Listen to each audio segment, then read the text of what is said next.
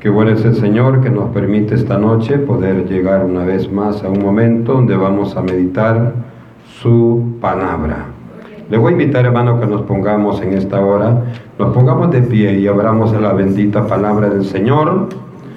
En la primera carta de, del apóstol Pedro, capítulo 4, leemos versículo 12 al 19. Primera Pedro 4, 12 al 19. Lo leemos, hermanos, en el nombre del Padre, en el nombre del Hijo y en el nombre del Espíritu Santo. Y dice, hermanos, la Biblia, amados, no sorprendáis del fuego de prueba que os ha sobrevenido, como si alguna cosa extraña os aconteciese, sino gozaos por cuanto sois participantes de los padecimientos de Cristo, para que también en la revelación de su gloria os gocéis con gran alegría. Si sois vituperados por el nombre de Cristo, sois bienaventurados, porque el glorioso Espíritu de Dios reposa sobre vosotros.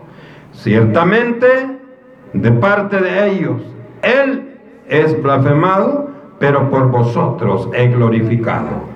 Así que ninguno de vosotros padezca como homicida o ladrón, o malhechor, o por entremeterse en lo ajeno. Pero si alguno padece como cristiano, no se avergüence, sino glorifique a Dios por ello. Porque es tiempo, oiga bien, es tiempo de que el juicio comience por la casa de Dios.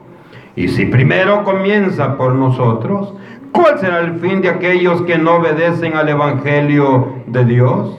Y si el justo con dificultad se salva, ¿en dónde aparecerá el impío y el pecador? De modo que los que padecen según la voluntad de Dios, encomienden sus almas al fiel Creador y hagan el bien. Digámosle bendito Dios. Señor, gracias por este consejo. Gracias, Señor, por esta palabra. Parece dura, Señor. Pero ya sabemos nosotros que tu palabra es dura, porque fiel y verdadera es para cada uno de nosotros. Por eso, Padre del Cielo, toma el control de nuestra vida y trae ese alimento espiritual que necesitamos todos tus hijos. En el nombre de Jesús, Señor, se lo hemos pedido. Amén y amén. Bendito el nombre de Cristo Jesús. Mantente firme. Cuando leemos, hermano, esta porción, nos damos cuenta que una de las de las ideas, hermano, de los propósitos, de los objetivos del apóstol Pedro es que usted y yo nos mantengamos firmes en el Evangelio.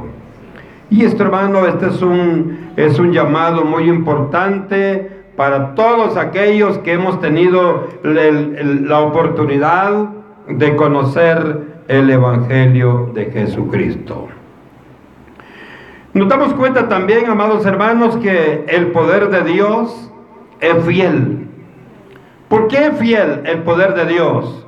Bueno, porque a pesar que a través del tiempo, oiga esto, porque a pesar que a través del tiempo la iglesia ha sufrido persecución y maltrato por creer en un Dios todopoderoso, aún en el presente, hermano, en el presente vemos millones de personas que continúan creyendo que la victoria de la humanidad únicamente es posible a través del respaldo de Jesucristo. Oiga, qué interesante es esto. Dios es fiel.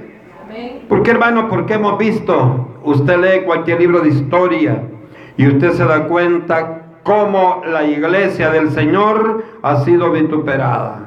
Muchos han muerto por decir Jesús es mi Salvador. Y a pesar, hermano, de esto, el hombre no ha retrocedido, sino, hermano, ha avanzado, siguiendo eh, esa doctrina, siguiendo esa fe que solo Jesucristo nos puede dar. Muchas veces, hermanos, hemos oído por algunas doctrinas, algunas corrientes doctrinales, que nos dicen, hermano, que el Evangelio es color de rosa. Dice, hermano, que el Evangelio es gozo, que el Evangelio todo es alegría. Bueno, en cierta manera sí. En cierta manera sí, porque los momentos difíciles tomados de la mano de Dios hacen menos efecto en nosotros. Pero realmente el mismo Jesús dijo, hermano, la verdad de todo aquel que cree en su nombre. Y lo vemos en el Evangelio de Mateo capítulo 10 versículo 34 a 39 cuando dice el Señor, no penséis que he venido para traer paz en la tierra. No he venido para traer paz sino espada. Porque he venido para poner en disensión al hombre contra su padre, a la hija contra su madre y a la nuera contra su suegra. Y los enemigos del hombre serán los de su casa. Oiga, qué interesante es esto. Por eso dice también el que ama a padre y a madre más que a mí, dice Jesús, no es digno de mí. El que ama a hijo o hija más que a mí, no es digno de mí. Y el que no toma su cruz y sigue por de mí, no es digno de mí. Ahora hay algo, hermano, interesante. Tampoco le está diciendo la palabra que maltrate a su familia, no. Le está diciendo, hermano, que el amor por el Señor tiene que ser lo mejor, lo mayor. Pero siempre tenemos que amar a nuestros padres, a nuestros hijos, a nuestras esposas y las hermanas a sus esposos y su familia. Ahora, hermano, esto nos indica también que a pesar de que la Biblia nos dice que Jesús vino y no ha venido a traer eh, esa paz que nosotros queremos. Aquí está hablando, hermano, eh, de aquellas familias donde usted tiene problemas porque todos son impíos y solo usted es cristiano. Entonces, eso, de ahí está hablando la palabra. Muchas veces, hermanos, como usted y yo no compartimos las prácticas, no compartimos entre paréntesis la alegría que dicen aquellos que lo tienen a Jesús, sienten muchas veces eso como que choca. Pero a pesar, hermano, de todas esas cosas, usted y yo nos mantenemos firmes creyendo en la verdad, en la veracidad del mensaje de Jesucristo. Por eso cuando inicia esta lectura, en el capítulo 4 y versículo 12 que leíamos esta noche, el apóstol Pedro nos hace esa, ese llamado, esa recomendación cuando dice, amados, no se sorprendan del fuego de prueba que os ha sobrevenido como si alguna cosa extraña os aconteciese. Ahora, ¿por qué para nosotros no es extraño eso? Hermano, porque el mismo Señor dijo que vamos a tener dificultades muchas veces, incluso como repito, con nuestra propia familia. No te sorprendas, dice Pedro, no te sorprendas. No te atemorices a causa de esos momentos difíciles. ¿Pero por qué? a causa de nuestra fe. Siempre, hermano, siempre que haya alguien que siga a Jesucristo, siempre va a tener dificultades. Siempre tendrá, hermano, momentos difíciles. Oiga bien, cuando vienen estos momentos, no es que Dios, hermano, se olvidó de usted. No es que Dios se olvidó de nosotros. Cuando vienen estos momentos difíciles, no es que eh, el Señor lo desconoce. Cuando vienen estos momentos difíciles, hermano, tampoco es el resultado de una maldición. Si usted es hijo de Dios, no le va a caer ninguna maldición. El Señor se la quita, hombre. Esto no puede ser efecto de una maldición, hermano. Tampoco es un ataque de Satanás. Acuérdense que usted y yo, hermano, si hemos sido alcanzados por el poder y hemos sido limpios con la sangre de Jesucristo, Él pelea nuestras batallas. Hermano, Él no nos dejará que suframos más de lo que nuestra carne ha de soportar.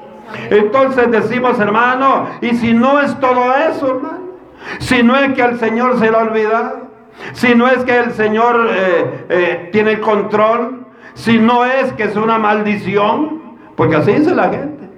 Vos tenés maldiciones. Si usted es cristiano, hermano, usted ya no tiene que estar pensando en esa cosa, hombre. Está bien alguien que es neófito. Y también, hermano, no es, hermano, no es que el, Satanás lo esté asaeteando. No, lo que pasa que tiene que cumplirse lo que la Biblia dice, hermano que vamos a tener esos momentos difíciles. ¿Por qué? Porque si no los tenemos, si no vienen momentos difíciles, no vamos a madurar en nuestra fe. No vamos a buscar a Jesucristo. El sufrimiento, hermano, no siempre vendrá. Oiga, oiga, quiero que quede claro esto. El sufrimiento que muchas veces toca nuestra vida no siempre es porque estemos en pecado, sino que es una manera en la que Dios medirá nuestra verdadera fe. Si decir, hermano, yo creo en Jesús es fácil. Pero muchos hermanos dicen yo creo en Jesús. Y mi pregunta es, ¿por qué muchos de los que han dicho creen en Jesús están fuera ahora? Están en el mundo. Entonces no han creído en Jesús. ¿Qué es lo que hace, hermano? ¿Qué es lo que hace que el hombre y la mujer se retire el evangelio? La falta de confianza en el Señor. ¿Y qué es la falta de confianza? Es la falta de fe. Eso es, hermano, es la falta de fe. Si en lugar, hermano, oiga, si en lugar de protestar en los momentos difíciles, y si le digo esto es por lo siguiente, cuando usted y yo, hermano, estamos padeciendo alguna enfermedad, algún problema, alguna, alguna ¿qué? escasez, ¿qué es lo primero que decimos? Es que Dios. Usted nos echa la culpa a usted. Usted va a decir, hermano, pues que yo, yo siento que ando bien con el Señor. Entonces deje que el Señor está tratando con usted, hombre. Deje que el Señor está tratando con nosotros. Si en lugar de protestar nos pusiéramos a orar, sería más rápida la solución del problema. Si en lugar de protestar nos pusiéramos a ayunar, nos pusiéramos a leer la palabra, nos pusiéramos, hermano, a, buscar el respaldo de Dios, la intimidad con Dios, ¿sabe? Entonces seríamos fortalecidos y esta fortaleza espiritual nos ayudaría a derribar todos esos obstáculos que el enemigo pone en nosotros. Pero el problema es que cuando viene algo, hermano, vienen momentos difíciles a nuestra vida, actuamos de una manera que no es la manera como Dios quiere. No es la manera como Dios quiere.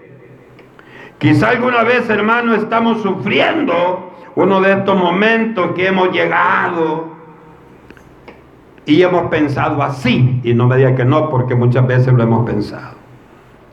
Bueno, si yo en el mundo sufría y en el Evangelio sufro, entonces lo mismo. Entonces, ¿cuál es la diferencia? Me voy para el mundo. De todas maneras, lo mismo sufro aquí. Y aquí peor, porque todos aquellos que eran mis cheros ahora son mis enemigos.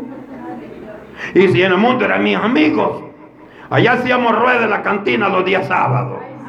¿Ah? Y hoy el Evangelio no me miran, ni me quieren ver. Yo le digo esta noche, usemos sabiduría. No es lo mismo. No es lo mismo. En el mundo se sufre por rebeldía en contra de Dios. Y la diferencia, ¿a dónde está entonces? El día que partamos de esta tierra, ahí está la diferencia. Si sufrimos, mi hermano, si sufrimos, mi hermana, estando en el Evangelio, el día que el Señor nos llame, el día que nos partamos de este lugar para nuestra patria celestial, aquel que ha sufrido el Evangelio tiene un lugar seguro con el Señor. Y aquel que también sufrió en el mundo, también tiene una llama que lo están esperando segura allá. Y sabe, hermano, ambos lugares, tanto el lugar de tormento y tanto, hermano, el lugar en la presencia de Dios, con la presencia de Dios, son eternos. Entonces, ¿qué tenemos que hacer? Amados hermanos, tenemos que ponernos bien sinceros y entender cuando algo no es de Dios y cuando algo es de Dios. Cuando algo es de Dios. Los momentos, hermano, los momentos que vamos a subir aquí en la tierra son efímeros. Son hermanos temporales, pasarán rápido. Por eso, ¿a qué, ¿a qué me refiero? Si tú y yo estamos sufriendo algo, no, no se preocupen más de la cuenta. Mejor clamemos más a Dios. Mejor busquemos más la ayuda del Señor. Estos momentos difíciles, hermano, traerán a nosotros la necesidad de tocar la puerta. Cuando el Señor dice, el que toca, se le abrirá, dice el que toque se le abrirá. Y sabe, hermano, el final de todas las cosas. No crea, hermano amado, que el diablo va a estar feliz y usted, hermano, va a estar sufriendo. No, el juicio, el juicio que Dios ha determinado es primero para ese perverso.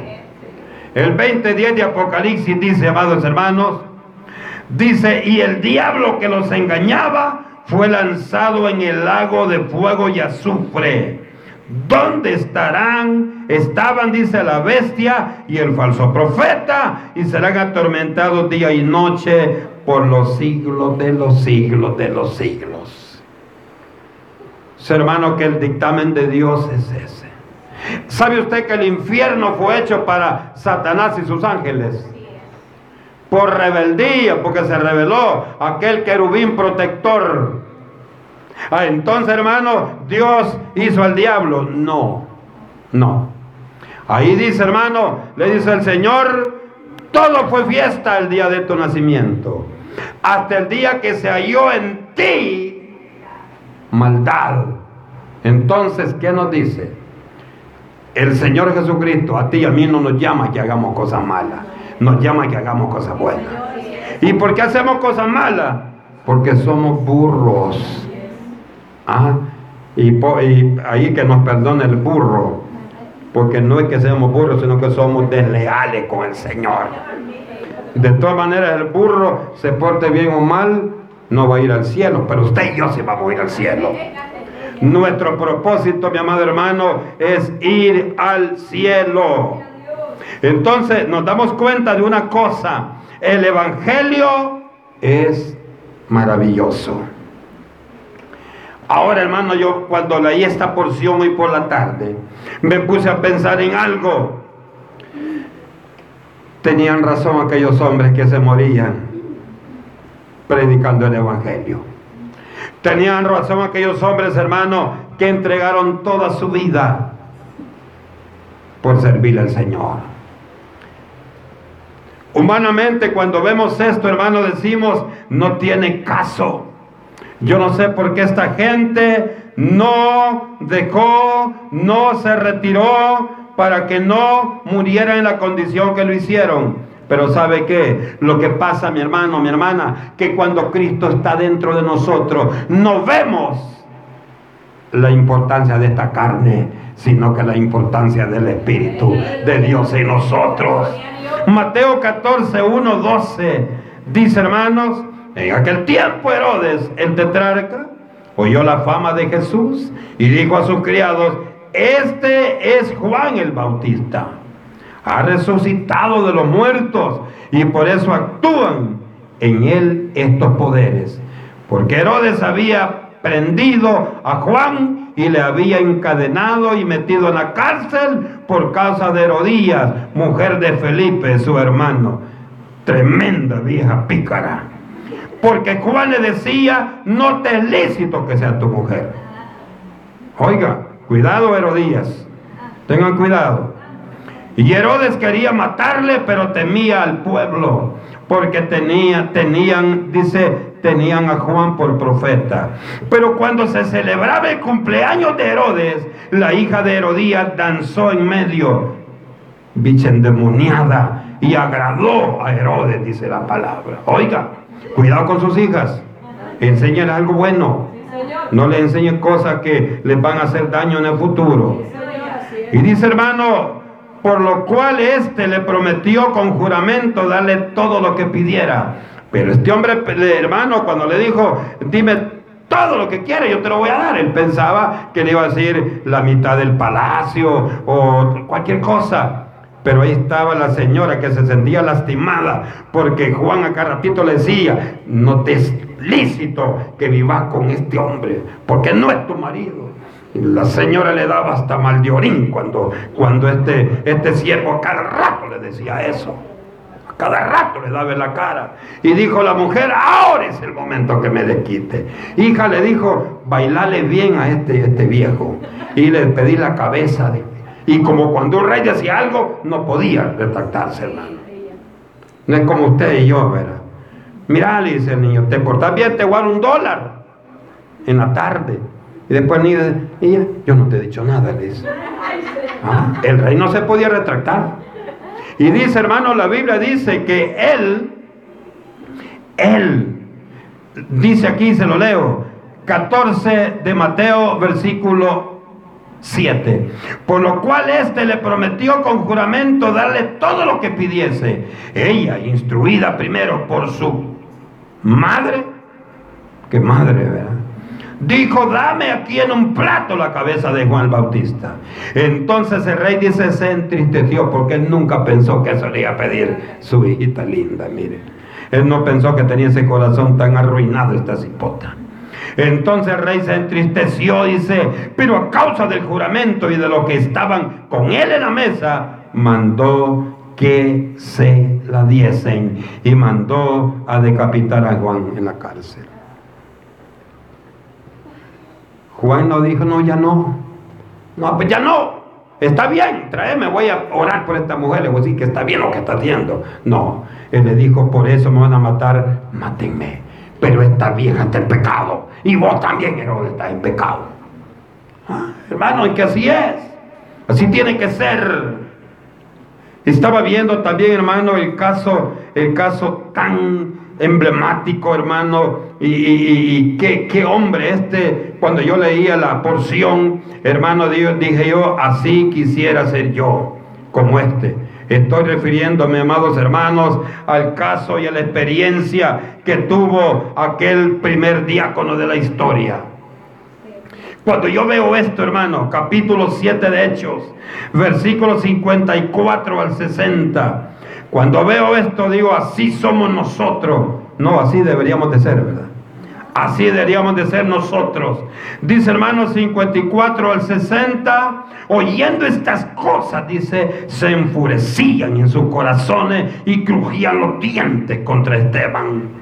Pero Esteban, lleno del Espíritu Santo, puesto los ojos en el cielo, vio la gloria de Dios y a Jesús que estaba a la diestra de Dios.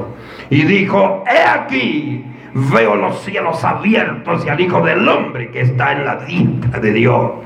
Entonces ellos dando, dando grandes voces, dice, se taparon los oídos y arremetieron a una contra Esteban.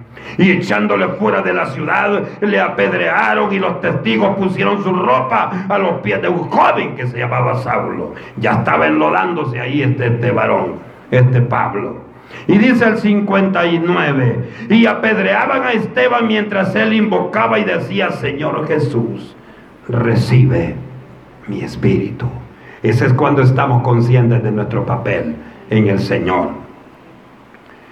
Y dice hermano, y puesto de rodillas clamó a gran voz, Señor, no les tomes en cuenta este pecado. Y habiendo dicho esto, durmió. Yo quiero que veamos algo importante aquí. Él nos dijo, ¿para qué me metí de diácono? Muchos diáconos se han de decir cuando tienen problemas. ¿Y para qué hace que ser diácono? Ahí está remetiendo contra Dios usted. Porque él, hermano, puso este deseo. Hechos 12, 1, 2. También, hermano, estaba viendo el caso de Jacob. Este apóstol que dice la palabra, hermano, que lo mató este señor. Hechos 12, 1, 2 dice, en aquel mismo tiempo, el rey Herodes echó mano a algunos de la iglesia para maltratarles y mató a espada a Jacob, hermano de Juan. ¿Por qué lo mató, hermano? Porque andaba predicando el evangelio porque andaba diciéndole a la gente que había un Dios que tenía el poder para darle la vida eterna. Por eso, hermano, por eso Herodes lo dice acá que lo mató. Y estaba viendo también, hermano, el caso de el caso de emblemático de Pablo. Cuánto sufrió y cuánto, hermano, eh, el, el viaje que hizo de último, que iba para presentarse al César. Cuánto tiempo predicó el Evangelio en Roma. Y al final, la Biblia no lo dice, pero la historia lo dice, hermano, que él fue crucificado cabeza abajo, fue decapitado. Oiga, yo quiero que usted vea una cosa. Esta gente sufrió, esta gente, hermano, enfrentó momentos difíciles, pruebas difíciles en su vida, pero nunca dice la Biblia que se arrepintieron de seguir, de seguir al Señor. Mejor lo que dijo eh, Esteban era, no les tomes en cuenta lo que están haciendo. Oiga, qué maravilloso. Ya se ha puesto a pensar usted en un momento de esto que le dijera al Señor. Matarlos a todos, Señor. Así que se le dijéramos, al ver que nos están eh, agarrando a pedradas porque la ley así decía que tenían que morir, por eso es que lo hacían esto. la lapidación era la orden, según la ley, hermano, cómo debía morir aquel que no estaba respetando la palabra de Dios. Hoy le pregunto, Esteban y Jacobo, eh, Pablo, eh, eh, Juan el Bautista, todos estos murieron porque estaban irrespetando la palabra de Dios. Por supuesto que no. Murieron, hermanos, porque estaban respetando la palabra de Dios. Oiga, pero como el mundo, hermano, el mundo le dice bueno a lo malo y le dice malo a lo bueno. ¿Ah? La señora inconversa, la hija la deja que vaya a bailar, pero al culto no la deja ir. Y cuando sale con la panza, ahí le dice, vos tenés la culpa. Esa vieja tiene la culpa. ¿Ah? Es que los padres tienen que cuidar a sus hijos. Y no hay mejor manera de cuidarla que decirle, anda a la iglesia. Anda a la iglesia. Porque eso, hermano, es el mejor camino que hay. Es el mejor camino que hay. Cuando vengan momentos difíciles a tu vida y a mi vida, oiga esto, tomémoslo con madurez espiritual. Madurez espiritual que no le quite el gozo, hermano. Que no le quite el gozo cuando hay problemas. Cuando se sienta, hermano, que tiene algún problema, no, se, no le quite el gozo. No Hermano, oiga, no estorbe las buenas relaciones con sus hermanos. Porque eso es lo que el enemigo quiere. Yo siempre he dicho, hermano, cuando usted tiene un problema en su alma, en su cara se le nota. Cuando usted tiene un problema en su corazón, en su cara se le nota. Cuando usted está feliz, está libre, en su cara se le nota. Y eso es cierto. Cuando usted está de duelo, lo primero que le dicen, hermano, ¿y qué le pasó? Porque quiera ser o no, lo demostramos. Cuando usted se anda quemando, usted solo, en su cara se le nota. ¿Sí? Ahí se nos nota. Yo siempre que a los hermanos les veo la cara. Ah, este hermano anda, anda tribulado, digo. A este hermano anda gozoso, digo yo. Porque así es. Y es importante, mi hermano, oiga esto, es importante. Cuando leemos, hermano, Hechos 16, 22 al 25, ahí, hermano, dice, cuando aquel hombre, Silas y, y Pablo tuvieron aquella experiencia terrible en la cárcel, que dice hermano que estaba encadenado, lo golpearon todos y lo maniaron. Y dice hermano que dieron la orden que lo metieran en la última celda. Dice hermano que ellos comenzaron a llorar y comenzaron a reclamarle a Dios. No, hermano. Ellos comenzaron, dice, a cantar alabanza. Ah, comenzaron, Cristo rompe las cadenas. ¿Y cómo, hermano? Y bien maniados ellos allí. Ah. Y dice, hermano, que todos los presos oyéndolos a ellos y, decían ellos, esto, yo no entiendo esto. Como que estos tienen problemas y están gozosos. Como que estos están atribulados y están dándole la gloria a Dios. Como que estos están pasando momentos difíciles y su rostro da alegría, denota alegría, denota gozo, denota satisfacción. Es que ese es el Señor. Es que es, cuando uno tiene Cristo en su corazón. ¿Qué decimos nosotros? Este gozo no va a acabar. Pero cualquier cosa le mata el gozo.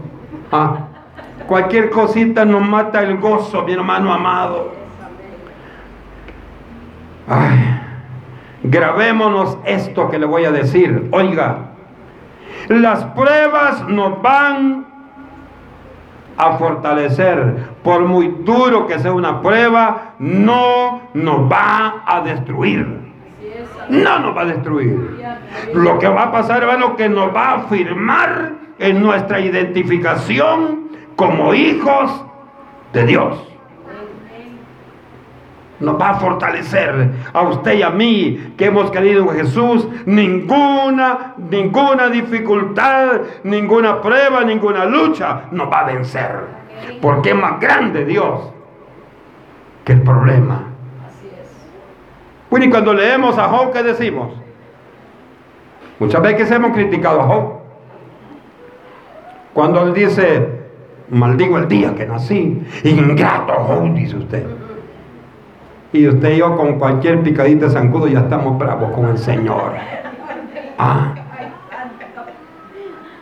Y ahí apareció aquella señora endemoniada diciéndole que rechazara a Dios. Y una palabra importante que ustedes tenemos que tener aquí. Le dijo él, ¿cómo te pones a creer? Solo las cosas buenas vamos a recibir de Dios. Y aquellos momentos difíciles no los vamos a aceptar. Usted y yo tenemos que aceptar lo que venga siempre y cuando venga de Dios. Oiga, siempre y cuando venga de Dios. Le digo esto, ¿por qué? Porque hay muchas cosas que usted y yo sufrimos porque nosotros las buscamos. Ah, nosotros las buscamos. Por esa causa Pedro nos dice, si la razón por la que sufres es por hacer la voluntad de Dios, no te avergüences. ¿Sabe cuándo yo me voy a avergonzar? Cuando yo sé que ando haciendo algo malo. Yo me voy a sentir mal. El hermano no sabe, pero como yo sé, el Espíritu Santo me dice, y usted ve al hermano y, le da, le da, porque usted dice, el hermano sabe, y el hermano no sabe. Entonces, usted no tenemos por qué sentirnos tristes, hermano. Gócese, gócese. Hermano, cuando usted y yo estamos libres de toda tristeza, de hermano que el gozo está en nosotros, cualquier cosa a usted le alegra.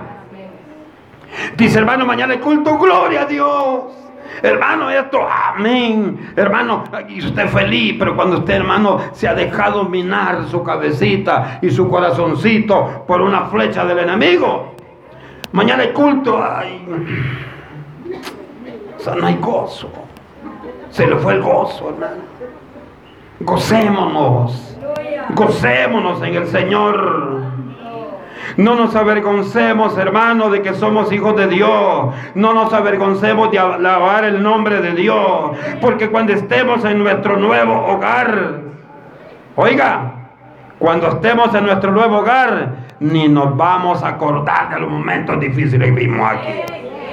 Cuando estemos con el Señor, ni nos vamos a acordar de cuando tuvimos momentos difíciles que nos dieron tribulación en nuestra vida espiritual. ¿A dónde está entonces la clave, mi hermano? En agarrarnos del Señor. Agarrarnos del Señor. La mano de Dios, ahí está la verdad. A mí me encanta que hay alabanza que dice, en las luchas y en las pruebas, usted y yo seguimos caminando. Pues cuando se siente, hermano, que algo le está quitando el gozo, cante esa y siga caminando, hermano. ¿Ah? Siga caminando. Que usted diga, pero este problema que usted diga en las luchas, en las pruebas, y usted vaya caminando, reprendiendo al diablo, pero no se detenga, hombre. Principalmente si viene para la iglesia no se detenga. La presencia de Dios siempre está para beneficiar tu vida. La presencia de Dios siempre estará para beneficiarnos a nosotros, amados hermanos.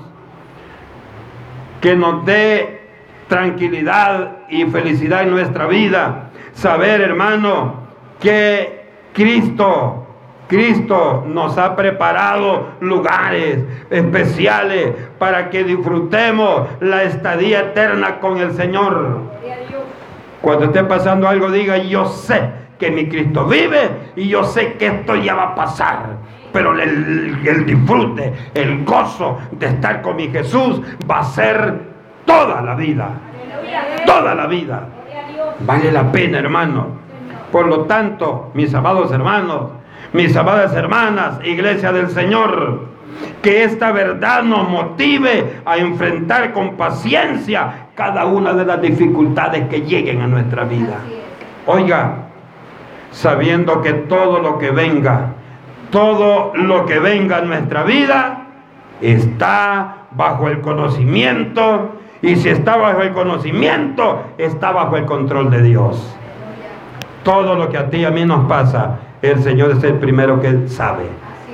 Por eso es que a Él vamos a pedirle. Y si usted y yo estamos en el Señor, Romanos 8.1 que dice que no hay nada malo para aquellos que hemos creído en Él. Si usted ha creído en el Señor, si yo he creído en el Señor, tengo que tener la plena seguridad de que por tanto, por mucho que el enemigo esté tratando, hermano, de preparar por ahí una, una munición en contra de nosotros, no le va a reventar. No le va a funcionar. Porque Cristo, hermano, tiene control de su vida, de su vida y mi vida. Y en Cristo somos más que vencedores por el poder que solo Él tiene. Y ese poder nos beneficia y nos lleva a la victoria. Por lo tanto, hermano, tomemos y retomemos la palabra de Pedro. Mantengámonos firmes, agarrados de la mano de aquel que sí tiene poder para darnos la victoria en nuestra vida espiritual. Si usted y yo agarramos el consejo esta noche, hermano, no vamos a tener problemas porque vamos a tener la convicción completa en nuestro corazón que Cristo está con nosotros. Que Cristo nos ha dicho, donde esté el problema, ahí estoy yo. Y no te voy a dejar perecer. Le dijo a Josué, ¿qué le dijo a José? Termino con esto. Le dijo, si tú haces lo mismo que Moisés, que me buscabas y que en todo momento estabas clamando, estaba confiando en mí, le dice, no te voy a dejar ni te voy a desamparar. Donde quiera que esté, yo voy a estar contigo. Las palabras, hermano, que le dijo a Josué, que le dijo a Moisés, la misma palabra el Señor nos dice eh, esta noche. Dice el Señor, si tienes problemas, yo soy más grande que tu problema. Y si tú crees en mí, a todo el que cree, le es posible. Y lo que creemos, hermano, lo que sabemos que es posible, es que los problemas tienen un final porque la palabra de Dios lo confirma. Que Dios nos bendiga a todos, hermanos, y sigamos creyendo y confiando en el poder único de Jesucristo en nuestra vida. Que Dios nos bendiga a todos. Bendito el nombre de Jesucristo. Aleluya.